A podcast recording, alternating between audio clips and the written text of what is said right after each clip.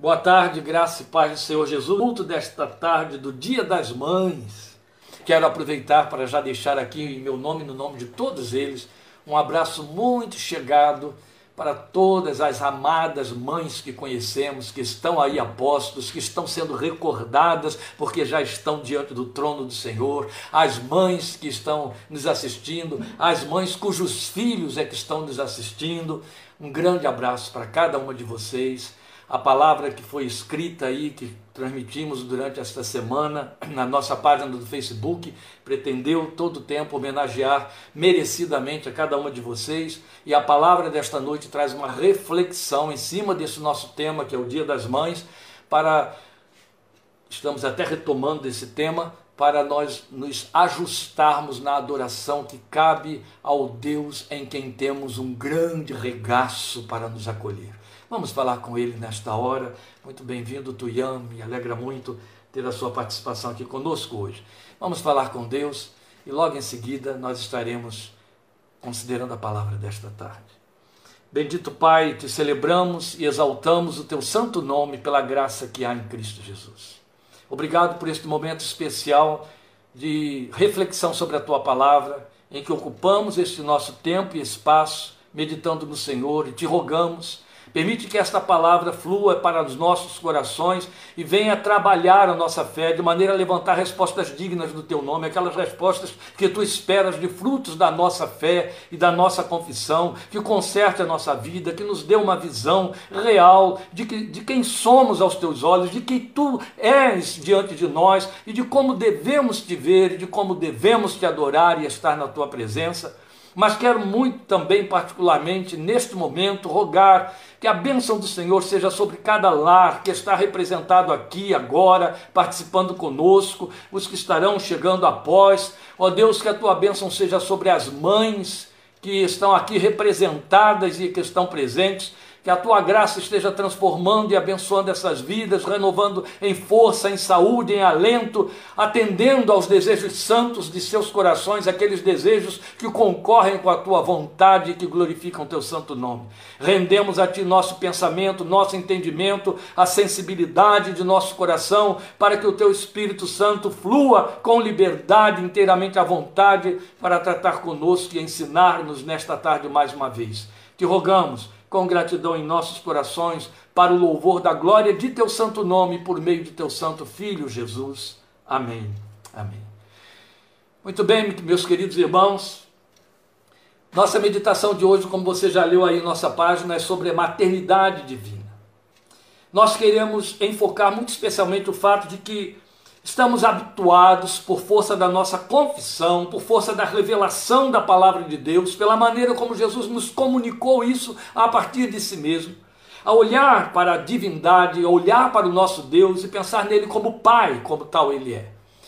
O Pai eterno, o Pai do nosso Senhor Jesus Cristo, o nosso Pai por meio de Jesus, Pai celestial, aquele a quem invocamos como Pai, em quem confiamos como Pai mas pouca gente sabe, pouca gente se dá a conhecer e, se, e percebe que na revelação da palavra de Deus sobre a divindade nós confessamos um Deus triuno. Pai, Filho e Espírito Santo, primeira, segunda e terceira pessoas da Trindade divina. Poucas pessoas sabem que a Trindade divina se manifesta com maternagem. O que é maternagem? Maternagem é o exercício da maternidade. Maternagem é o ato de ser mãe, é a forma de manifestar o ser mãe. Então, poucas pessoas, até por conta do fato de que esta é a nossa invocação, Deus eterno e Pai, Pai celestial, poucos se dão conta de que a Trindade divina faz maternagem sobre a nossa fé. Nós vamos mostrar isso hoje através da palavra de Deus. E qual é o propósito disso? Ah, é somente porque hoje é o dia das mães? Não, nós poderíamos ficar aí com textos isolados, pensando na mãe, colocando, situando a mãe dentro da revelação de Deus, mas não é por isso.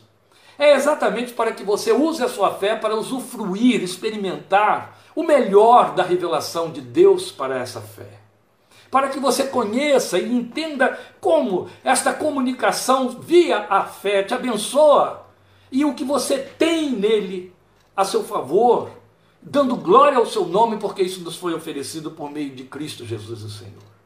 Então nós queremos falar sobre a maternidade divina, e quando eu falo sobre maternidade divina é justamente isso, eu estou falando do Deus que exerce maternagem sobre a nossa fé, enfocando cada uma das três pessoas da Trindade para mostrar a você que toda a Trindade se ocupa em maternizar a nossa fé e a nossa vida espiritual. Isso é muito belo.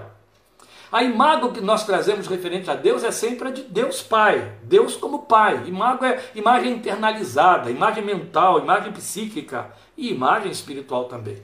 Então toda ela que trazemos é sempre como a de Deus como Pai. Então pouco nos apercebemos que quando a Trindade se oferece para atrair e cuidar, ela se serve de imagens próprias da maternidade. É interessante. Sabia disso? Pouco a Trindade se serve de imagens paternas. Vou repetir, quando ela se oferece para atrair e cuidar, ela se oferece com imagem de maternagem, maternidade. Você sabia que até mesmo o apóstolo Paulo se serviu disso quando se referia aos seus filhos espirituais, escrevendo aos crentes de Tessalonicenses, aos crentes de Corinto? Paulo disse que ele se sentia como ama que acaricia os seus filhos. É muito interessante isso. Porque, na verdade, nós esperamos isso também da parte de Deus, esse acalento, esse regaço que nos acolhe, que nos traz alento. Você lembra de um salmo que é muito significativo, que fala sobre o cristão enfermo, o crente enfermo, aquele que confia em Deus e que, enfer e, e que enfermiza, que adoece. E o salmo promete que Deus lhe afofa o travesseiro na enfermidade, isso é ação materna. Mães fazem isso. Assistem na cabeceira e afofam, não é? Fazem aquele afago quando o filho está ali gemente sobre uma cama. Então, dada a data de hoje, é evidente que então estamos aproveitando essa oportunidade para trazer esta revelação à luz, para proveito da nossa fé. Aí eu convido você a alimentar sua fé na reflexão sobre essa maternagem que Deus, nessa sua tríplice revelação, faz a nosso favor. E vamos começar exatamente por um texto de que se serve o Senhor Jesus. É uma palavra dada, é, é, posta na boca do Senhor Jesus, é uma alegoria, uma metáfora de que ele se serve e que prova isso para nós logo de cara. Está em Mateus 23, versículo 37. Eu sei que não dá tempo agora para você ir aí folheando os textos que eu vou citar, mas você pode apontar e depois procurar com calma, porque todos são textos bastante conhecidos, mas poucas vezes pensados. Então eu chamo a sua atenção para a mensagem de que se serviu Jesus para oferecer essa maternagem, como está registrada em Mateus 23, 37. Jerusalém, Jerusalém, você que mata os profetas e apedrejas todos os que são enviados a vocês. Quantas vezes eu quis reunir os seus filhos, como a galinha reúne os seus pintainhos debaixo das suas asas, mas vocês não quiseram. O grande lamento de Jesus sobre a cidade de Jerusalém. E aí é evidente, ele deixa claro ali que ele fala sobre os filhos da cidade. Logo, ele está falando para homens e não para uma instituição, para prédios, para uma localidade geográfica. Ele está falando para a população que está lá. Então, este texto é aquele de que Jesus, em que Jesus se serve dessa alegoria, onde a imagem dominante é a de uma galinha com seus pintainhos. E é ele que serve para nós como prova da maternagem do Deus Filho. Já que estamos falando que toda a Trindade faz essa maternagem. Veja, eu ressalvo o fato interessante de que este discurso encerra os discursos e movimentos de Jesus no templo em Jerusalém. Você teria que ler, e sugiro que depois você faça isso, os textos que precedem o capítulo 23 em Mateus. Então é um discurso que começa no capítulo 21, e até aqui há um sucedâneo de fatos contrastantes que envolvem o Senhor Jesus. Aí ele chega a Jerusalém por Betânia, e é recebido em festa por uma multidão que o honra, canta em sua homenagem e até inspira suas crianças a saudá-lo como rei. Neste secto, ele vai até o templo, onde realiza diversas curas e ensina. Ali ele expulsa os cambistas, purifica o templo. Ele conta três parábolas, todas elas alusivas à religiosidade insípida dos saduceus e fariseus. Depois sai de lá encontra uma figueira, quer comer fruto dela, não encontra, amaldiçoa. E aí também ele está ainda trabalhando aquelas parábolas, embora aí seja um milagre, um fato que ocorre de forma histórica, mas que dá sequência ao fato de que ele está atacando a religiosidade insípida dos religiosos do templo. E aí ele começa a enfrentar um intenso embate com eles, reprova-os, condena-os, chamando-os de hipócritas e lamentando oito vezes sobre eles. E então estende seu lamento para além deles, fazendo alusão a toda a cidade. Aí agora não é mais só sobre os religiosos que frequentam lá aquele templo. Ele estende o lamento para a cidade toda. neste lamento, ele nivela todos, tanto os que o saudaram, quanto os religiosos que o confrontaram. Ele diz: filhos que não querem ser ajuntados, filhos que não querem o meu abrigo. E usa essa imagem que é tão corriqueira para nós, a galinha com seus pintainhos, mas para poder impactar com a oferta que a imagem fala, que ela traduz, que ela apresenta para nós. Então, neste lamento, ele é o Cristo rejeitado, mas ele também fala pelo Pai quando ele diz: Quantas vezes eu quis ajuntar seus filhos. Fala como o Pai que, desde os profetas do Velho Testamento, procurou agregar aquele povo junto a si e o povo se dispersando, dispersando. Quando Jesus usa a imagem da galinha, isso para mim é muito fácil, porque hoje, habitando nas cidades aí cheias de arranha-céus, estamos longe de espaços que tenham quintais, e muito menos que tenham criação. Mas eu estou aqui, olha, dentro desse lugar ermo, Analândia, e abençoado por Deus, área rural. Então, aqui perto de mim, meus vizinhos criam aves, criam galinhas. E muitas vezes, até pela rua, eu encontro a galinha com seus pintainhos ali, elas ajudando a ciscar, a comer. E quando há uma ameaça, um perigo qualquer, ou há uma ameaça de chuva, ela pipila de maneira que eles correm todos para debaixo das suas asas e eles desaparecem. Quando eles estão espalhados à volta dela, eles são, parece para nós, uma multidão. E a gente pensa que aquele animalzinho, aquela ave, não vai dar conta de tantos, mas eu não sei de que maneira é, eles se enfiam por debaixo dela de tal forma que desaparecem ali dentro, totalmente abrigados. E ela os protege da chuva, dos riscos, de outras situações. Jesus está dizendo isso.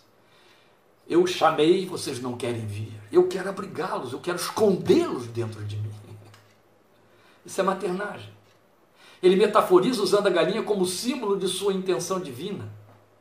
A mensagem significa especialmente como faz a galinha com seus filhos. Assim eu quis fazer com vocês, eu quis, vocês não quiseram. E o que pode significar isso minimamente? Minimamente, proteção, segurança e proximidade.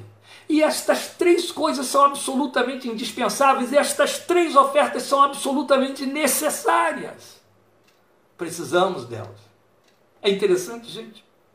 Ele oferece com a imagem da galinha proteção, segurança e proximidade. E você sabe quando é que a pessoa desdenha, abre mão ou não se dá conta de que precisa destas três ofertas? Quando ela se entende altiva, quando ela se entende autossuficiente, quando ela acha que ela dá conta.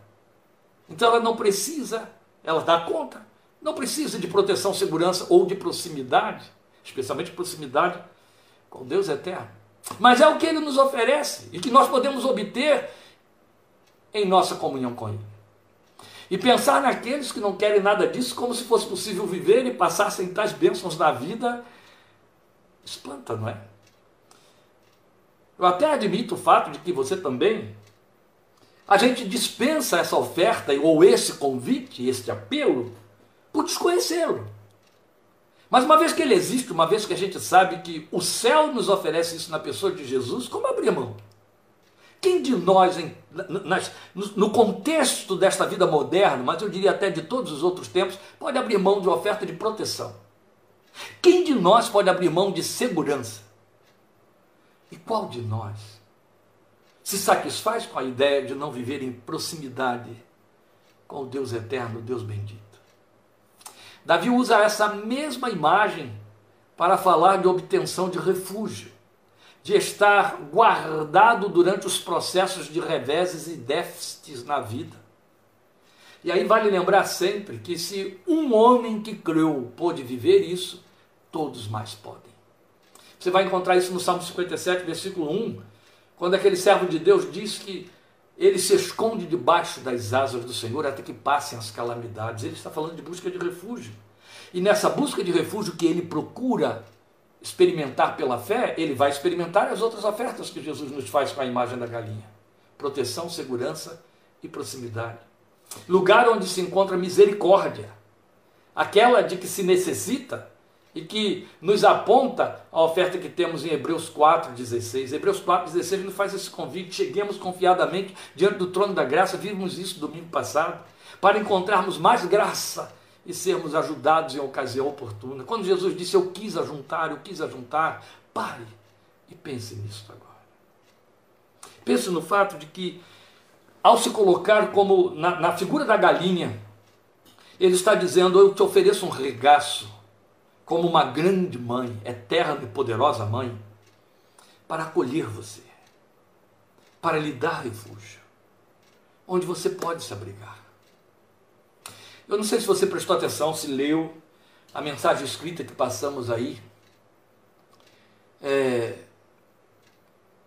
quando nós escrevemos hoje sobre útero, que todo ser humano está impresso nas suas é, disposições intrapsíquicas, carece e busca sempre o regaço materno, por mais adulto que ele esteja e por mais que a mãe tenha morrido. Ou por ser adulto ele não poder ter mais esse regaço, não se daria esse espaço também, até por conta de um relacionamento frio, distanciado entre mãe e filhos também existe. E esse filho adulto, pior ainda, jamais se recolheria no regaço dessa mãe, mas lá dentro de nós há esse impulso que dita necessidades. E o impulso que aponta o fato de que dentro de nós há uma criança. A vida toda carregamos conosco esta criança que fala de nossas carências, de nossas fobias, de nossas ansiedades, de nossas fragilidades. E o Senhor, o Deus eterno, sabe disso. Esta é a razão porque Jesus disse: Eu te ofereço esse regaço. Você precisa dele. Eu te ofereço refúgio, como uma mãe pode oferecer.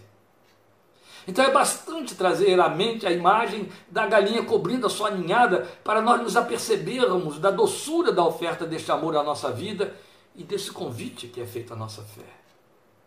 E mais, nós dissemos, falamos de proteção, falamos de segurança, falamos de proximidade. Pode ser que, de fato, haja momentos em que você não se sinta com necessidade de proteção, com necessidade de segurança. E isso não tem nada a ver com altivez ou autossuficiência, mas simplesmente circunstâncias não estão ditando essas necessidades. Mas proximidade, proximidade, ela independe de necessidade, ela é existencial. Precisamos estar achegados, entende? Tempo todo. E ele diz: chegue-se, eu te recebo. Quanto precisamos, tantas vezes, desse lugar de abrigo e esconderijo, como quem se aninha num colo materno, não é verdade? Quantas vezes a vida te leva a circunstâncias em que você sente de forma visceral esse desejo e gostaria de ter essa resposta? Pois aí está ele dizendo: Eu quis fazer isso muitas vezes com você. Foi isso que ele disse para Jerusalém. Eu quis fazer isso muitas vezes com você. Quando ele lhe envia a sua palavra, quando um louvor chega ao seu coração, quando alguém está orando perto de você, ou quando seu espírito te atrai, ele está dizendo: chegue-se. Depois nós temos em dois textos a oferta da maternagem pela mesma via na pessoa do Deus Criador, a primeira pessoa da Trindade. Eu comecei pela segunda e agora vamos à primeira. A maternagem do Deus Criador. Esses textos estão em Deuteronômio, capítulo 32, versículos 11 e 12, e Isaías, texto que citamos na semana última, 49, 15 e 16. Então, lendo Deuteronômio 32, 11 e 12, aí está o Deus eterno dizendo: Como a águia, veja, Jesus falou se apresentou, usou a alegoria da galinha, e aqui o Deus Eterno está usando a águia como alegoria. Como a águia desperta sua ninhada, move-se sobre os seus filhos, estende as suas asas, toma-os e os leva sobre as suas asas, assim só o Senhor o guiou para falar do seu povo na peregrinação pelo deserto.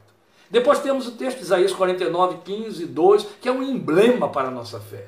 Porventura, pergunta o Senhor, pode uma mulher esquecer-se tanto de seu filho que amamenta, que não se compadeça dele, do filho de seu ventre? Mas ainda que esta se esquecesse dele, contudo eu não me esquecerei de ti. Aleluia. Eis que nas palmas das minhas mãos eu te gravei, ou eu te tenho gravado. Olha que lindo. Os movimentos do cuidado nos verbos de que ele se serve naquele texto de Deuteronômio 32 são muito eloquentes. Porque ali ele descreve a sua ação sobre as vidas dos seus filhos. São movimentos intensos, eles falam por si mesmos. Vou recordar a você os movimentos que lemos ali. A águia desperta a ninhada. A águia move-se sobre a ninhada. A águia estende as suas asas sobre a ninhada. A águia toma os seus filhotes, aí no caso estou falando ninhada, lembrando da galinha, mas são os filhotes da águia. E a águia leva os seus filhotes sobre si. Vamos pensar nisso aí. Na intensidade desses movimentos. O que, que ele está nos dizendo que está facultado a nossa fé para experimentarmos na sua maternagem que ele nos oferece? Quando ele diz que a águia desperta a sua ninhada, a, a sua ninhada, o texto de ninhada, está certo quando ele diz que a águia desperta sua ninhada, e ele faz essa comparação, ele está fazendo uma oferta, ele está dizendo: assim eu faço com vocês, assim eu fiz, assim eu faço. O despertar fala do estímulo. A ideia é de assistência, de alimentar. Quando a águia chega no seu ninho, ela está levando alimento para os filhotes que estão lá meio dormidos, e ela então solta o seu pio e eles se despertam, eles ouvem o farfalhar das suas asas, e aí ela os desperta e os alimenta. É maravilhoso pensar nesse movimento de Deus a meu favor e a seu favor, porque se formos deixados à guisa da nossa vontade, seduzidos pelos brilhos que nos cercam do mundo, não haverá despertamento em nosso coração para nos alimentarmos da palavra de Deus, queridos. Esta é a razão porque o Espírito de Deus continuamente nos fustiga porque continuamente ele, é como se ele farfalhasse as asas. É como se continuamente ele desse pios que nos acordem, de maneira a nos despertar para nos alimentarmos. Do contrário, entraremos em inanição espiritual. Você sabe disso. Quantas vezes você se descobriu com o coração ardendo depois de uma tremenda apatia e que você nem sabia por onde ela apareceu, apatia espiritual. E aí ele está dizendo que depois de despertar a ninhada e desperta para alimentar, ele se move como a águia sobre seus filhos. Isso fala de vigilância, de cuidado, é uma espécie de exame de ambiente para verificar se há riscos, se há perigos, como que as coisas estão. Há um voejar ao redor do ninho, ao redor dos filhotes. Ele está dizendo: Eu faço isso também. Eu cerco você. A palavra diz isso. Satanás ficou muito incomodado, porque ele queria de alguma forma tocar em Jó. Está logo no, nos primeiros capítulos de Jó, capítulo 1, no início do capítulo 2 ele faz uma queixa a Deus dizendo: Você o cercou, Deus, tu o cercaste. Jó está cercado sob a tua proteção. Há uma cerca ao redor de Jó que eu não posso devassar. Aqui está o Senhor dizendo: Eu monto esta cerca, eu faço esse voejar de vigilância e de cuidado sobre você. É aquela palavra maravilhosa do Salmo 34, dizendo que o anjo do Senhor acampa-se ao redor dos que os temem e os livra. A ideia é essa. É a ideia de vigilância e de cuidado. Move-se sobre. Depois vai dizer que estende as suas asas. Como se não bastasse observar as necessidades inerentes à minhada, quer dizer, à minha vida e à sua vida, o texto diz que então ele estende as asas de proteção. Eu fico pensando no fato de que Davi conhecia esse texto. Davi faz a sua oração do Salmo 57 500 anos depois deste texto ter sido registrado por Moisés lá no Sinai, em Deuteronômio 32. E Davi não perdeu tempo em usar esta oferta de Deus. Esta é a razão porque ele fala o que eu citei aqui agora no Salmo 57, 1. À sombra das tuas asas eu me refugio. Ô oh, meu irmão, minha irmã, Isso nos é oferecido da mesma maneira, está sobre nós e acontece. O Senhor tem suas asas de proteção estendidas, Ele apenas nos convida, põe-se debaixo dela, meu filho, minha filha, como a águia, fique sob a minha proteção. É muito interessante porque a vida ensina, a psicologia está aí como um ponto de observação agudo para fazer a leitura destas coisas. Mas, mesmo quando muito adulto, se o ser humano tem um desafio diante dele, e ele tem que fazer uma apresentação pública, uma fala, um teste, uma prova, ele aguarda a reação dos seus observadores, seus parentes, seus amigos chegados. Mas há sempre um olhar voltado para a mãe, como se ou quisesse ouvir dela uma palavra de estímulo, ou entregasse para ela como troféu o louvor merecido pelo bom sucedimento. Outro tanto, o, infantil, a criança que é dependente, ela tem um olhar de, de dependência para a mãe que não permite que ela veja, por exemplo, uma diferença de poderes. E aí eu estou falando de poderes físicos, de poderes históricos entre mãe e pai. Logicamente, nós diríamos que por poder físico o pai está melhor dotado. Mas é na mãe que a criança busca refúgio como se ela fosse mais poderosa fisicamente do que o pai. A mãe tem garantias maiores para ela, é, é a ressonância que está lá dentro do seu ser. A mãe é um agasalho natural e o Senhor está chegando e dizendo: Olha, eu sou como essa águia mãe que estende as asas sobre a ninhada, me oferecendo com proteção, a garantia de te proteger. Refugie-se debaixo dessas asas. Não acaba, porque todos esses movimentos que ele diz que ele usa, ele usou nessa alegoria, se intensificam quando ele diz assim: depois esta águia toma os seus filhotes. Este é outro verbo que ele usa: toma-os. De que, que ela está falando aqui agora? Eu não vou entrar em detalhes por causa do nosso tempo, mas está falando de treinamento. Os filhotinhos estão muito confortavelmente acomodados dentro do ninho, só recebendo alimento, mas há um momento em que essa águia mãe os arranca do ninho. Ela os toma, tira de lá. É o momento de treinar o voo. É o momento de treinar o enfrentamento da vida, a realidade, seus instintos e suas capacidades, os seus dons genéticos para voar e ser águia, ser alguém na vida.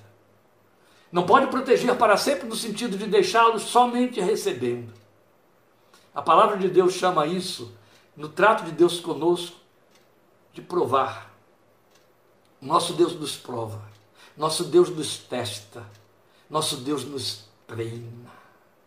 O salmista entendia disso com tanta profundidade que ele dizia isso: Ele me treina para a batalha. Aleluia. Que mãe perfeita é o nosso Pai Celestial. Glória ao seu nome. Ele treina, ele toma, ele arranca do ninho. O filhote fica assustado, você também fica, eu também fico, quando ele nos tira do ninho do nosso conforto. Mas é porque ele tem o melhor para nós, que não está ali naquele ninho. Tanto que, logo em seguida, ele usa o último verbo para dizer que depois de tomar os filhotes, a águia os leva sobre si. É provável que esses filhotes fiquem muito amedrontados. Mas de repente eles se dão conta de que todo aquele vento que vem, que passa por suas cabecinhas e começa a tentar ruflar as suas asas, tem um chão. E esse chão é o dorso da águia mãe. O que ele está me comunicando e a você neste momento é: quando eu faço maternagem sobre a sua vida, eu estou sendo o seu chão e a sua garantia. Por isso que é aí mesmo em Deuteronômio 32 que ele diz que por baixo de nós ele estende os braços eternos. Glória ao seu nome. Não há uma maternidade mais perfeita do que na paternidade do nosso Pai Celestial. Glória seja ao seu nome.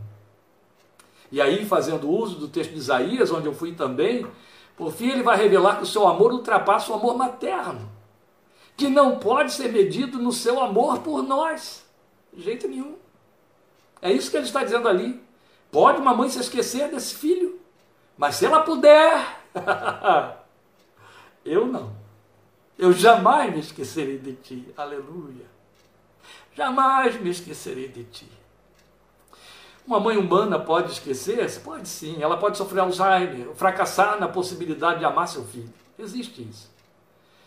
Mas nenhuma maternagem humana consegue experimentar tamanha abrangência existencial como revela a imagem das mãos gravadas. Entende?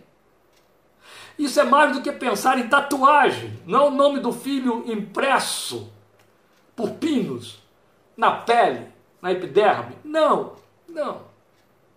Essa gravação é memorial. É o significado supremo de agir em função exclusiva de alguém, pois a mão é o primeiro órgão de que nos servimos a nosso favor, antes de usá-la em favor de outrem. Entende? E tudo isso tendo como dominância o fator lembrar como se ele dissesse: Você ocupa o centro do meu pensamento. Será que cabe aqui incluir Jeremias 29, 11? Claro que sim. Bem sei os pensamentos que tenho a vosso respeito, diz o Senhor: pensamentos de paz, não de mal, para vos dar o fim que esperais. A não ser em casos extremamente patológicos, não se sabe, não se ouve falar, não se conhece uma mãe que não pense o melhor para o seu filho e o melhor do seu filho ainda que esse filho não seja tão melhor. Ele está dizendo: Eu as supero todas na minha maternagem por você. Glória ao seu nome. Por último, nós temos a maternagem do Deus Espírito Santo. Por isso que eu disse que é a trindade toda atuando nessa maternagem para nós. Jesus e Paulo nos informam que o Espírito de Deus é o nosso útero para a eternidade. Jesus falando com Nicodemos, em João capítulo 3, versículos 5 e 6 onde ele disse: Na verdade, na verdade te digo que aquele que não nascer da água e do Espírito, ou nascer do Espírito, não pode entrar no reino de Deus. O que é nascido da carne é carne, e o que é nascido do Espírito é Espírito.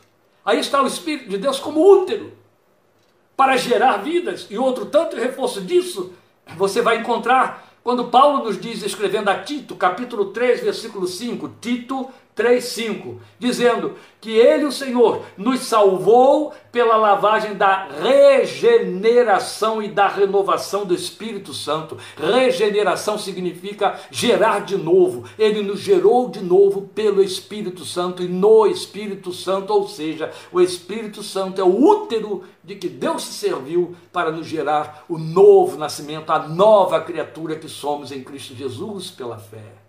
Ele é o nosso útero. que é mais do que mais expressivo para falar de maternagem do que uma alegoria desta ordem aí embutida. Não, não há. Depois nós vamos ter os movimentos que continuam próprios a essa maternagem com respeito ao Espírito Santo, como registrados em João 16, 13, e aí é o Senhor Jesus que está nos falando a respeito da ação do Espírito Santo fazendo essa maternagem. João 16, 13 ele diz: Quando vier aquele Espírito de verdade, ele vos guiará em toda a verdade. Ele guia, a Bíblia diz. Mesma, ao mesmo tempo que ela nos diz em Romanos 8, 26, que ele intercede por nós com gemidos inexprimidos e Deus entende a mente do Espírito. O Espírito de Deus te faz conhecer, traduz para mim e para você o coração de Deus, o pensamento de Deus e a palavra de Deus. A função primeira da mãe é simbolizar para o seu filho, é fazê-lo entender os sons da vida que ela reproduz para ele de forma até tate-bitate, para usar aquela linguagem mais própria da sua mente, a informação, da sua cabecinha, a informação, aquela linguagem bem adoçada, bem gostosa, mas ela está ali tra transmitindo para ele símbolos da vida, traduzindo água com outras simbologias, mamadeira com outras simbologias. Geralmente a mãe cria palavras associadas, mais próprias para o ouvidinho do seu filho, o seu entendimento, tetê, dedeira, não é assim? Esta linguagem é uma simbolização que a mãe faz, levando seu filho a ser introduzido no universo das palavras, dos símbolos significados e significantes. O Senhor está dizendo que para mim e para você que nascemos do útero do Espírito de Deus, Ele nos guia à verdade, Ele nos faz, nos traduz os símbolos da palavra revelada, da verdade de Deus. Ele nos guia nela, glória ao seu nome, e guia como a mãe faz. Depois o Senhor Jesus vai dizer em 14, 26 ainda de João, mas aquele consolador, o Espírito Santo, que o Pai enviará em meu nome, ele vos ensinará todas as coisas e vos fará lembrar de tudo quanto vos tenho dito. Ora, dois verbos é, é, é, ligados, interligados, porque os dois se desdobram um através do outro. Ele nos ensina e nos faz lembrar, tal como uma mãe a seus filhos. Esta é a função primeira da mãe. Não é do pai, é da mãe. Ela ensina e faz lembrar. Lembra do que eu falei para você. É isso que Jesus está dizendo que o Espírito Santo faz para nós. É maternagem divina. Outro tanto vale lembrar que a Trindade divina nos assume como filhos pequenos. Talvez você não saiba disso, é uma informação que lhe falta por causa das nossas versões.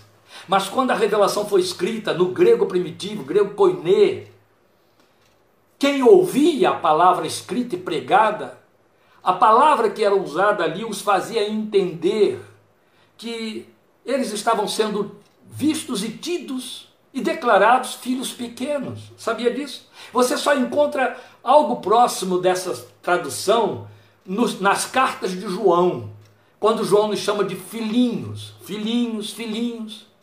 Tente imaginar um homem de 50 anos, chefe da sua casa, já com alguns netos aparecendo, ser chamado de filhinho.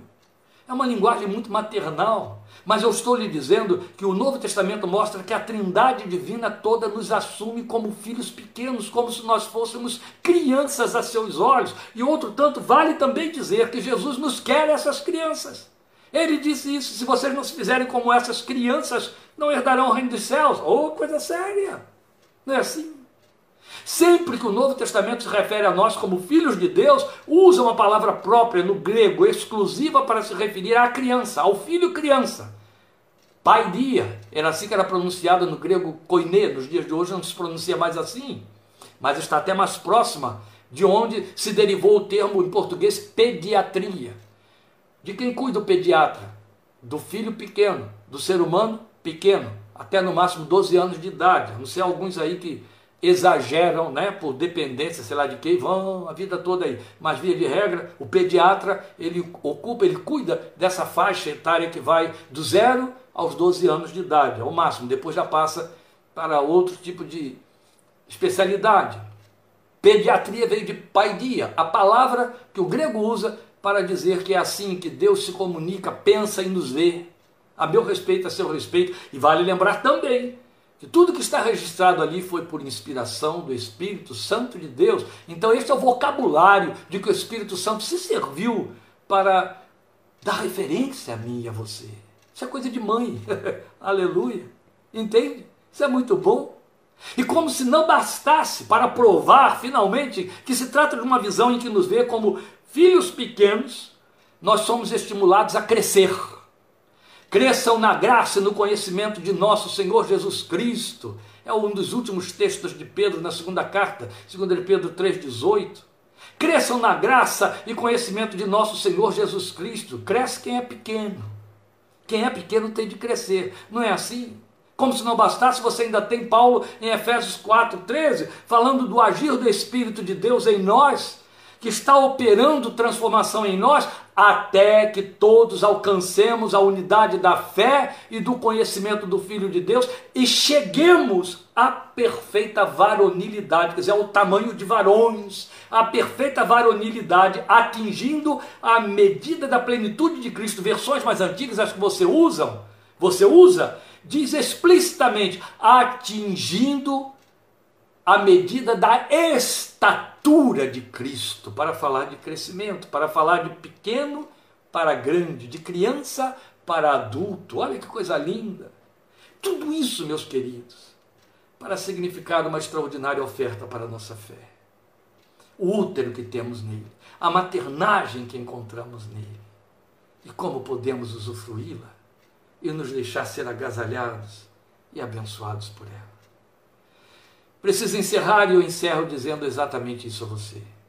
Eu creio ser tão pertinente hoje aos que têm mãe e aqueles e aquelas que já lhe deram até breve nesta vida, que estamos cobertos pela dádiva sempre eterna do seio divino. Na Trindade Divina temos todos os movimentos próprios a uma constelação familiar perfeita a favor de nosso crescimento até chegarmos à estatura do Filho de Deus. Você lembra a leveza e a facilidade com que Jesus, criando aquela parábola de Lucas capítulo 15, sobre o rico e o Lázaro, falando da morte dos dois. Quando ele fala de Lázaro indo para o céu, ele usa como alegoria o regaço divino como sendo o seio de Abraão. Foi levado para o seio de Abraão, para o regaço de Abraão, meus queridos. Como a Bíblia insiste, a palavra, a revelação escrita de Deus insiste a nossa fé, a esse convite de ter, de permitir-se esta visão espiritual do que nos é oferecido nele. Glória seja o seu santo nome. Toda a Trindade formando essa constelação familiar a favor do nosso, nosso crescimento, até que todos cheguemos à estatura do Filho de Deus, porque a Bíblia diz isso. Pelo Espírito estamos sendo transformados de glória em glória até que cheguemos lá, até que Deus possa dizer que formamos uma assembleia de primogênitos arrolados no céu. Sejamos agradecidos e descansemos no colo desse nosso amoroso Deus, que nos acolhe com poder, carinho, afeto e amor incomparavelmente mais intensos do que qualquer mãe, por mais extremada que seja, pode nos oferecer. Amém? Deus te abençoe, te fortaleça, te dê um resto do, do Dia das Mães, cheio da sua presença, da sua graça uma semana plena dessa sua presença também. Convido você a estarmos juntos, quarta-feira, 20 e 30, para entrarmos então aí em Minuta da Fé 34, já chegando lá para o fim do livro de Atos, o nosso estudo em livro de Atos, e até domingo que vem, querendo Deus, em 17h30, nossa transmissão da live, onde estaremos meditando em Atos, capítulo 1 e pensando nas razões que temos para olhar para o alto. Por que você olha para cima? Amém? Deus te abençoe. Até lá estejamos juntos. Estejamos juntos. Obrigado por sua presença, atenção e participação. Em nome de Jesus.